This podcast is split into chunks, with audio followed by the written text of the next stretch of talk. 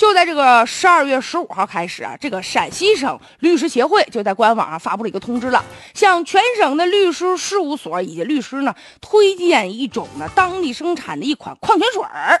目前呢就回应了，说我们不是强制订购啊，我们就以自愿的原则随便买。但律师协会推荐起矿泉水，给人感觉就是作为律师行业的自律性组织，你就这么自律的啊？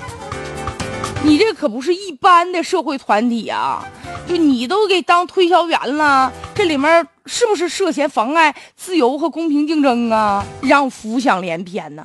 哎，你说他为啥帮他推销矿泉水呢？那看来他俩关系挺好的。那这矿泉水企业和这个律师协会俩中间有啥关系吗？作为这个管理部门，行政管理权力应该保持利益的中立，是一个底线。而且律协呢，手握着对律师啊、律师事务所呀实施奖惩啊这些权利。所以说吧，你发文推荐矿泉水，我认为有越位之嫌疑呀。